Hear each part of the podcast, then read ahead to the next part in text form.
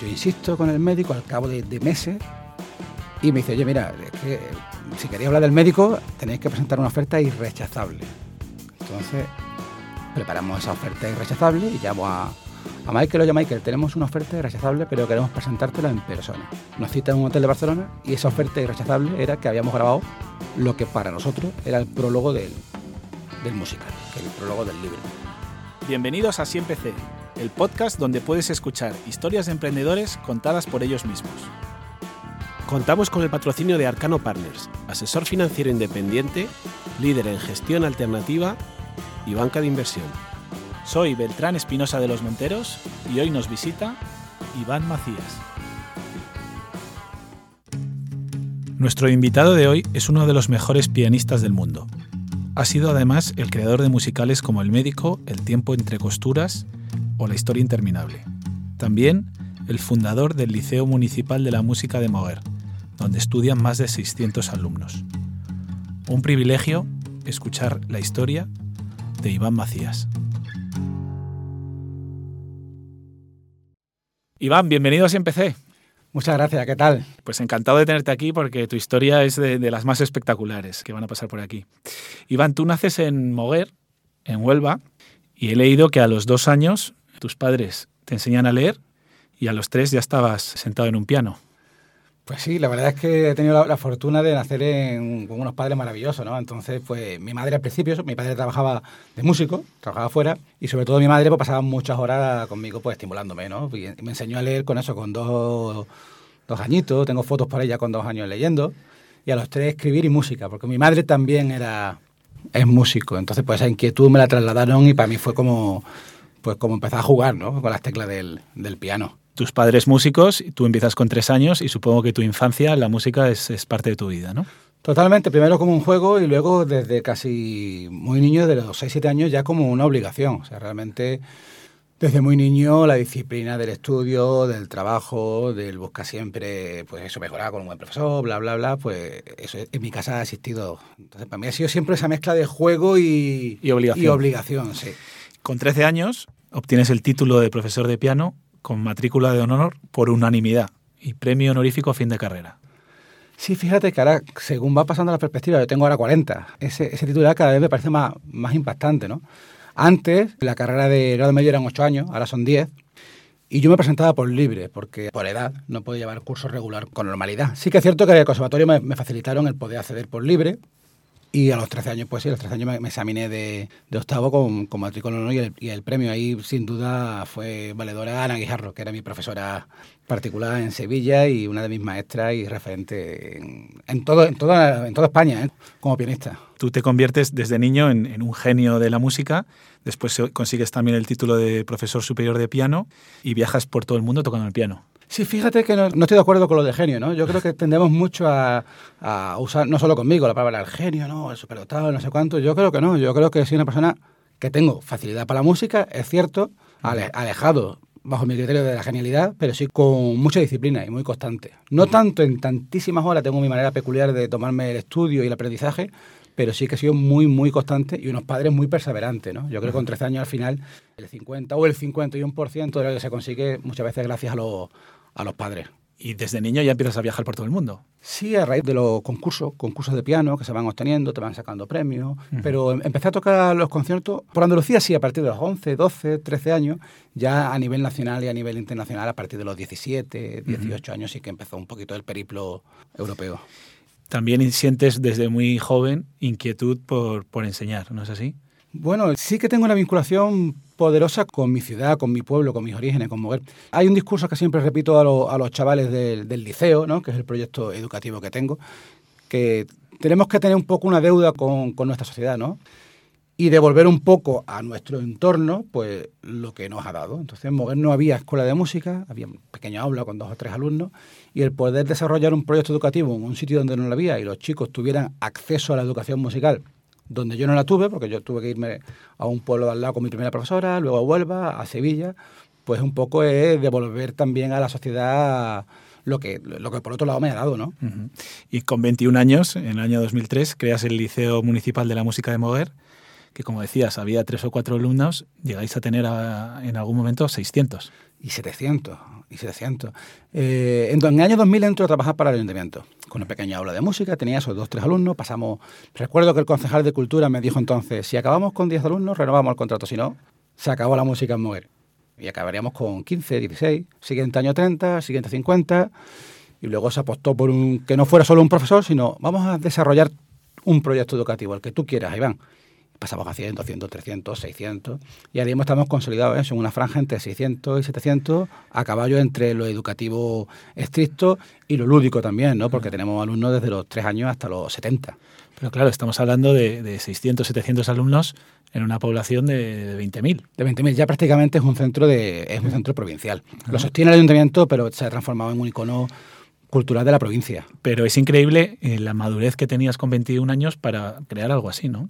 Yo creo que es el impulso también de la, energía, ¿no? De, la necesidad de crear, la necesidad de la ilusión y sobre todo el ver que la gente respondía. Era un momento donde había muchísima demanda artística y, era, era vertiginoso. Pasábamos de un profesor a tres, siete, diez. También tuvimos y tenemos ¿no? la, apuesta de la Corporación Municipal del Ayuntamiento. Sin ese esfuerzo. Recuerdo un artículo en el que se decía que Moguer era el pueblo que más invertía en educación musical de España. Sí, sí en proporción, evidentemente, a su presupuesto. Era un 2% de su presupuesto solo educación musical. Claro, eso de aquellos barros no. Pues, hoy muchísimos chavales que han estudiado en, en Moguer se dedican profesionalmente a la música gracias a esa, a esa apuesta. Claro, y de ahí, de aquellos barros, como dices, de ahí sale la banda sinfónica del liceo, que debuta en 2005 y enseguida pasa a ser reconocida como una de las mejores bandas sinfónicas de España. Sí, esos títulos son como, uff, ¿sabes? Pero sí que no, no, sé si de las mejores, no, yo diría que no. Creo que son muy buenos, pero son, son chavales que están estudiando, ¿eh? no son profesionales, son los profesores, pero sí que es una, una, agrupación con mucha personalidad. O sea, ahí se dicen, vuelva a Sevilla, mala, suena el liceo, ¿no? No sé, yo creo que sí tenemos nuestra personalidad propia y que se ha labrado con el trabajo de muchos profesionales durante muchos años.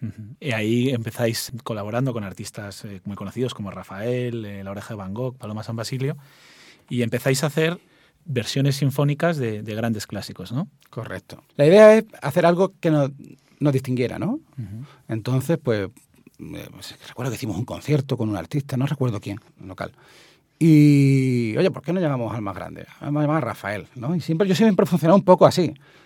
Siempre Rafael, digo, bueno, Rafael se levanta y leerá sus mails, leerá sus películas, y llamamos a su agencia y su agencia nos contesta que no, que Rafael solo hace conciertos con sus músicos. Y entonces yo le mando un compact con dos o tres arreglos nuestros, que le digan lo que digan.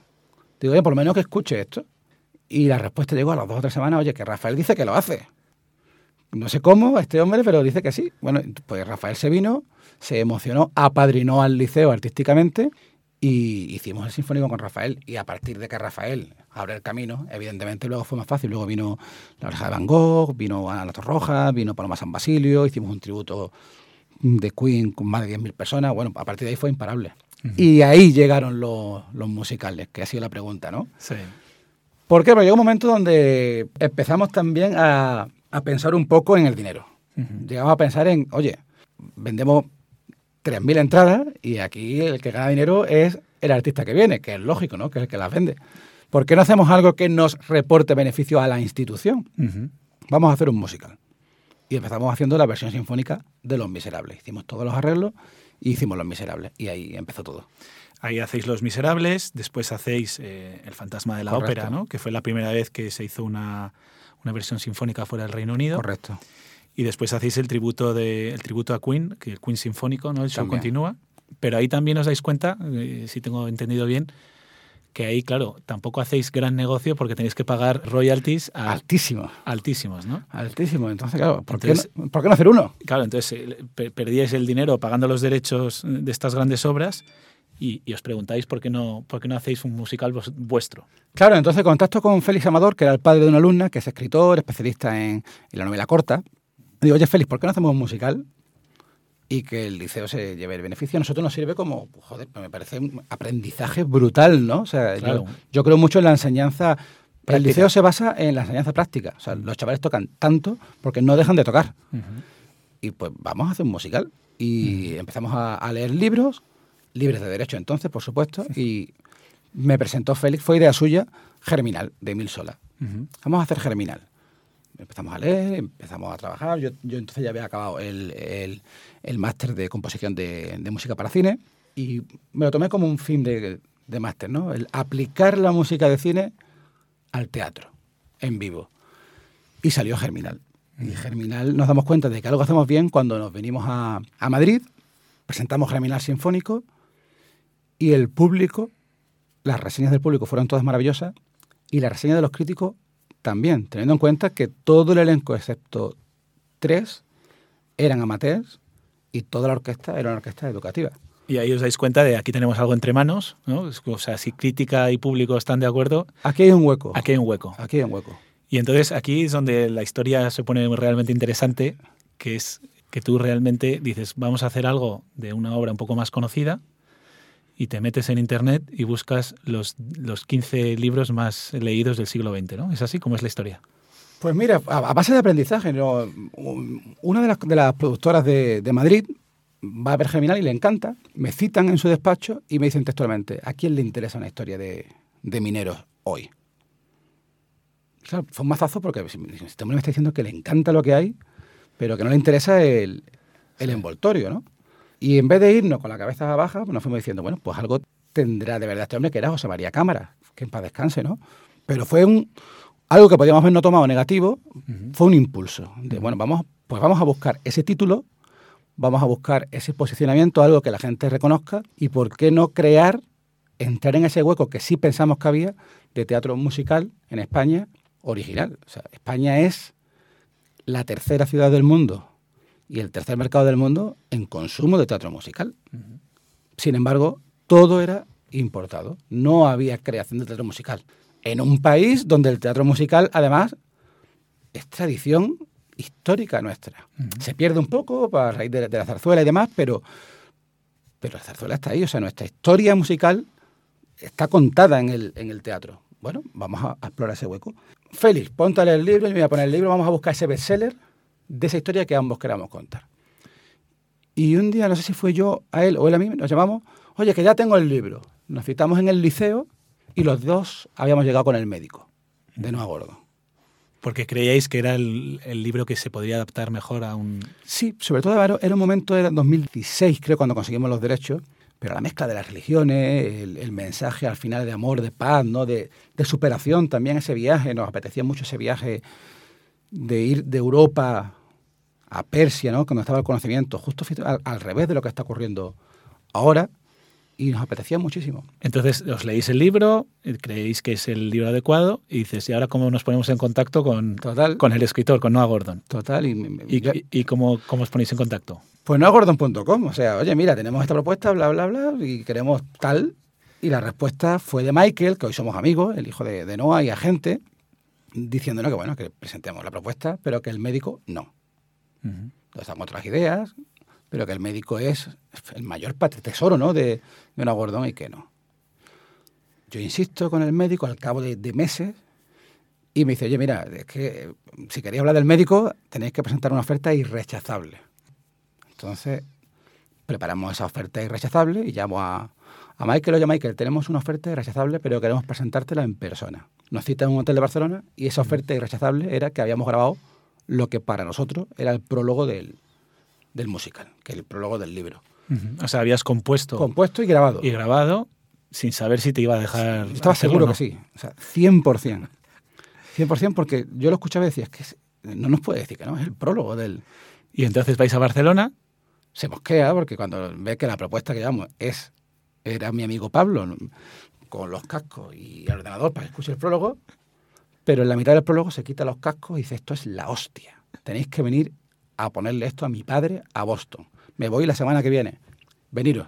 Y nos fuimos. Y os vais a Boston a ver al, ah, al no, mismísimo Noah Gordon sí, en sí. persona, que ya tenía noventa y pico años. Si no los tenía, estaría a punto de tenerlo 90. Uh -huh. Y llegáis ahí. Y bueno, la humildad máxima, o sea, fue un aprendizaje continuo, no ha sido de las personas que ha cambiado también el rumbo, ¿no? Porque ves una persona, bueno, es Noah Gordon, ¿no? Uh -huh. Y le ves con una humildad tan grande y un brillo en los ojos y una ilusión que era un motor. Y le, pues, le, le, llevábamos dos o tres piezas compuestas y yo tenía varias cosas de piano, nos vamos a un piano, y él reconocía la parte del libro solo con la música. O sea, tú tocabas la música y él, Y él sabía la identificar, esto es el capítulo 2. Sí, y dijo la frase esa famosa de estoy oyendo mi libro. No falló ni una, o sea, este es tal capítulo, esto es tal, Oh, esto es tal. Claro, y ahí nos dimos cuenta igualmente pues que, que estábamos en el camino de contar y cantar su historia tal como él la había imaginado. Y supongo que para él sería muy emocionante, ¿no? Claro, él, él recuerdo que en el estreno ya de la versión grande en, en España, que él quería venir y claro, su hijo me decía que claro, un señor de 90 91 años, con achaques de salud, venir solo, le ofrecimos avión medicado, le ofrecimos todo y los hijos no querían. Y él citó a los hijos y le dijo que aunque Fuera lo último que hiciera. lo último que hiciera que él quería, hubiera merecido la pena venir a verlo aunque se muriera en el viaje de vuelta. Y ahí ya Michael nos dijo, oye, mira que, que viene este hombre. Y vino al Y estreno. vino al estreno en Madrid del, del musical. ¿Y, y qué os dijo después? Pues estaba súper emocionado y, y fuimos muy respetuosos con su, con su texto y yo creo que conseguimos pues transformar toda la emoción de su libro a una historia cantada ¿no? y, y musical. Entonces, volvéis de Boston, supongo que con los derechos, ¿no? Os da luz verde. Volvimos con los derechos, sobre todo morales, ¿no? que era lo más, lo más importante. El confío en ustedes en que vais a hacer lo mejor para mi, mi obra. Luego vino la negociación que ha venido durante muchos años porque al final es un negocio, ¿no? Y un negocio rentable. Sí, supongo que, que el escritor pedirá un porcentaje por, por Sí, los claro. derechos. Pero claro, luego, aunque tengas la música y tengas los derechos, luego llega, digamos, toda la parte empresarial de darle forma a una obra como estas, que en las que tienes actores, tienes vestuario, tienes músicos, tienes técnicos, Claro, una inversión de casi 3 millones de euros. tienes operarios. ¿Y de cuánta gente estamos hablando que estaba involucrada en... En, En un día a día, pues casi 100, 70, Claro, es, 80. es- es una empresa, Es una empresa grande, en- o sea, enorme, sí, sí, con un gasto semanal importante. Y claro, tú que vienes de un mundo artístico, supongo que para ti gestionar todo esto eh, sería complicado, ¿no? Y- Muchas cosas nuevas que, que nadie te ha enseñado. Y sin un duro, claro. Lo que teníamos era el, el- el producto, pero siempre hemos tenido suerte, pues yo creo porque realmente la idea era buena. ¿no? No, eh, rápidamente en, en Moguer, un empresario ingeniero agrícola, que hoy es socio y amigo, teníamos una bodega juntos y demás, que es Manuel Astasio, pues creyó en el proyecto. Primero poniendo 15.000, luego 20.000 y luego cuando nos falló todo el mundo en la presentación, puso todo. El dinero que hacía falta para lanzar el proyecto. Y luego, a raíz de él y conversaciones con otros empresarios, pues llegamos a conocer dos grupos empresariales, unos Wikes con Rafael Argudo, Guillermo Cervera e Ignacio de Cosío, y otro Bion Entertainment que hoy sigue produciendo musicales y trabajo con ellos y se ha transformado Bion, yo creo que en una locomotora del teatro musical en, en Madrid, de manera independiente, pero los tres hacemos una, nos asociamos para crear la primera producción del, del médico. Claro, porque esto pasa a veces también en los restaurantes de lujo, ¿no? Que puede llegar a ser un gran éxito comercial y sin embargo no ser un éxito empresarial, ¿no? ¿Cómo se conjuga eso? Bueno, eh, porque realmente es una carrera de fondo, ¿no? Eh, Darío Regatieri, que es el, el CEO de, de Bion, dice que esto es una maratón, ¿no? Y al final realmente es una maratón. Tú pones un proyecto, una inversión de 3 millones de euros y tienes que vender muchas entradas para recuperar esos 3 millones de euros, pero luego hay muchos negocios cruzados, luego hay una rentabilidad cultural, una rentabilidad social y luego hablamos de una obra que al tener los derechos nosotros es inmortal, o sea, puede reponerse las veces que queramos, Que podemos exportarla, empiezan los mercados. Mira, el médico, ¿no? O sea, que en el fondo estás invirtiendo a largo plazo. O sea, tú inviertes en algo y, puedes estar 20, Claro, si 30 sale- años. Si es un pelotazo, pues estamos hablando de, de corto plazo. Mm. Si funciona bien, medio plazo. Pero sobre todo es, la rentabilidad es casi eterna porque son, tenemos los derechos vitalicios, ¿no? Y cuando estrenas en Madrid, volviendo al, al estreno, claro, no Gordon se emociona, pero supongo que para ti también sería un momento muy especial después de haber conseguido que este hombre te dé los derechos, poner en marcha 100 personas, invertir 3 millones. La primera función supongo que sentirías algo especial, ¿no? Hombre, pues es como un sueño, ¿no? Eh, Fue uno de los momentos inolvidables para toda la vida. Pero rápidamente eh, hay que seguir con los siguientes proyectos, ¿no? Tenemos que aprovechar que ese momento nos montamos en la ola para conseguir los derechos de las otras obras que queríamos tener rápido y controladas. Y el médico enseguida se convierte en un éxito, por lo menos en España. el médico se convierte, eh, yo creo que es más que un éxito, ¿no? Fue una, una confirmación. Evidentemente fue un éxito de público y un éxito sobre todo de crítica, se transformó en número uno de la crítica, por encima de todos los, los musicales que venían de fuera, y en el musical más premiado de la temporada, con creo que fueron 16, 17 premios en la misma temporada. Entonces el concepto españolada, que tanto hemos hablado en el cine, en el teatro, Sí. y que ya por fin se va radicando, en el teatro musical existía, ¿no? Yo escuchaba mucho en la sala el, ah, pero son españoles, o mira, son, salvo el vestuario de Lorenzo Capriles, que era como una institución, Mm. todo lo demás luchábamos contra el, el prejuicio. Mm. Yo creo que ya eso también, gracias al médico, se ha facilitado el, el acceso realmente al teatro musical español de calidad. Y ahí con el médico es un éxito en España y cuando empezáis a pensar en llevarlo fuera, llega el COVID. Llega el COVID en el momento en el que el médico tenía una preventa brutal en Barcelona, una gira que parecía exitosa, estrenábamos al año siguiente Pilares de la Tierra, el médico se iba a Alemania, o sea, teníamos, pintamos un 2021 de cine. Y, claro, el COVID ha afectado a casi todos los negocios, pero es que en vuestro caso es que es pasar de 100 a 0. y, sin ayuda, de 100 a 0 y sin ayuda. ¿Cómo se gestiona eso? Bueno, pues nosotros rápidamente cuando nos encerramos en casa nos pusimos a hacer otro musical.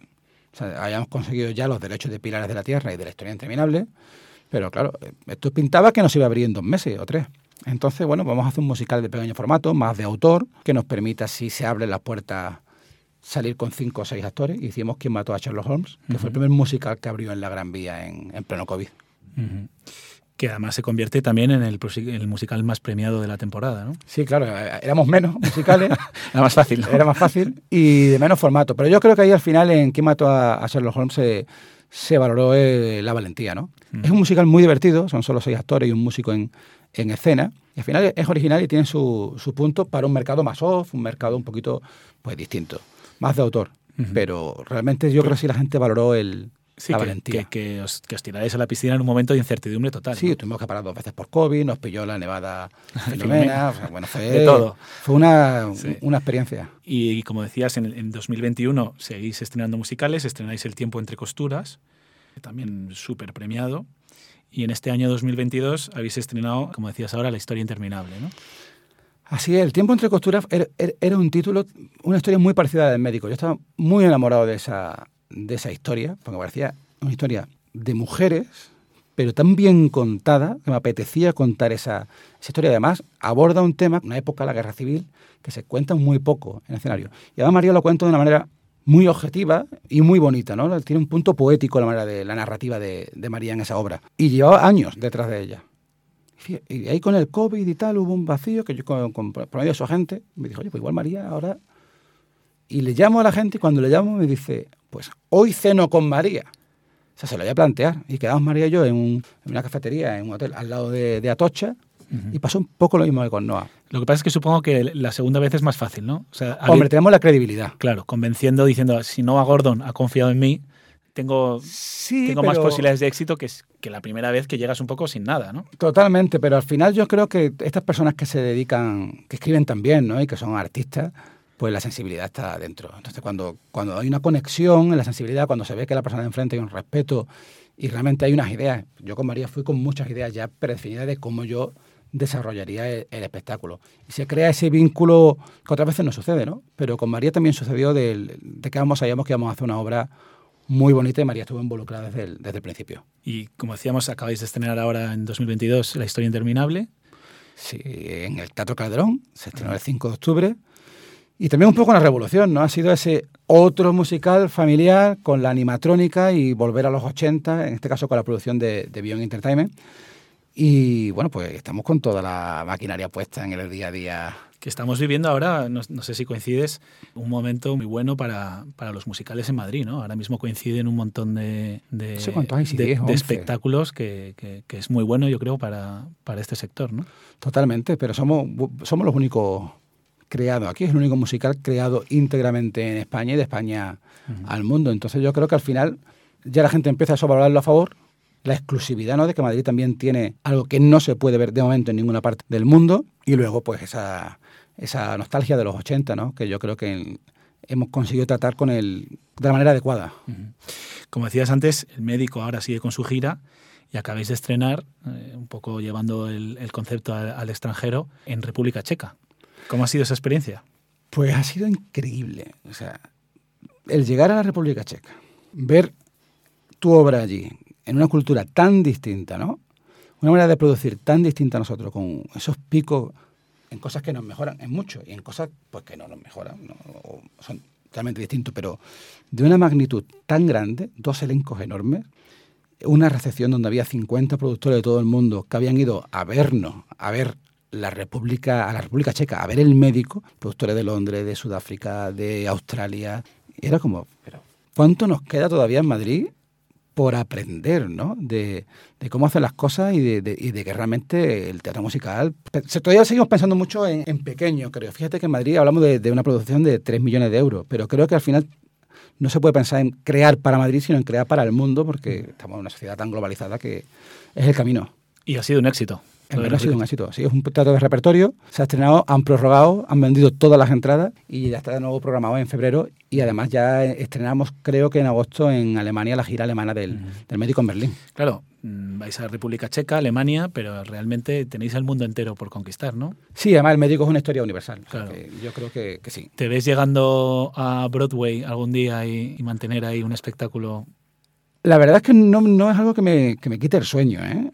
No me quita el sueño. Evidentemente nos vamos marcando cada vez objetivos más grandes, ¿no? Por marcar un objetivo y por trabajar con algo que siempre nos hace ilusión, pues puede ser ahora mismo, bueno, pues, ¿por qué no intentar a ver si en un momento determinado se abren las puertas que parece que se están abriendo del West End y probarlo en el mercado inglés? Y están sucediendo llamadas, están empezando a abrirse las puertas de que ya los ingleses, sobre todo los ingleses, están pegando en la puerta a ver qué pasa en España, que siempre han sido compradores, y de repente hay unos locos que están creando y que van a Alemania. Eso ya ha sucedido en las últimas semanas y la ilusión en poder llegar está, pero sin ningún, en ningún momento es un- una obsesión. Para el futuro, en vuestra web he visto que tenéis un proyecto para con Robin Hood, ¿no? Tenemos varios proyectos. Con Robin Hood hicimos una obertura ahí, porque si hay una posibilidad de hacer un Robin Hood que está ahora mismo, está ahora mismo parado. Y lo que tenemos centrado mismo son los tres títulos que ha dicho y el año que viene que queremos, entre el año que viene y el 24 queremos estrenar Los Pilares de la Tierra. Claro, eso debió ser también algo que debía llenar de orgullo, ¿no? Que Ken Follett, que seguramente sea el escritor más eh, exitoso de nuestro, de nuestro tiempo, te dé los derechos para Los Pilares de la Tierra, que es un libro Universal. universal, debe ser alucinante, ¿no?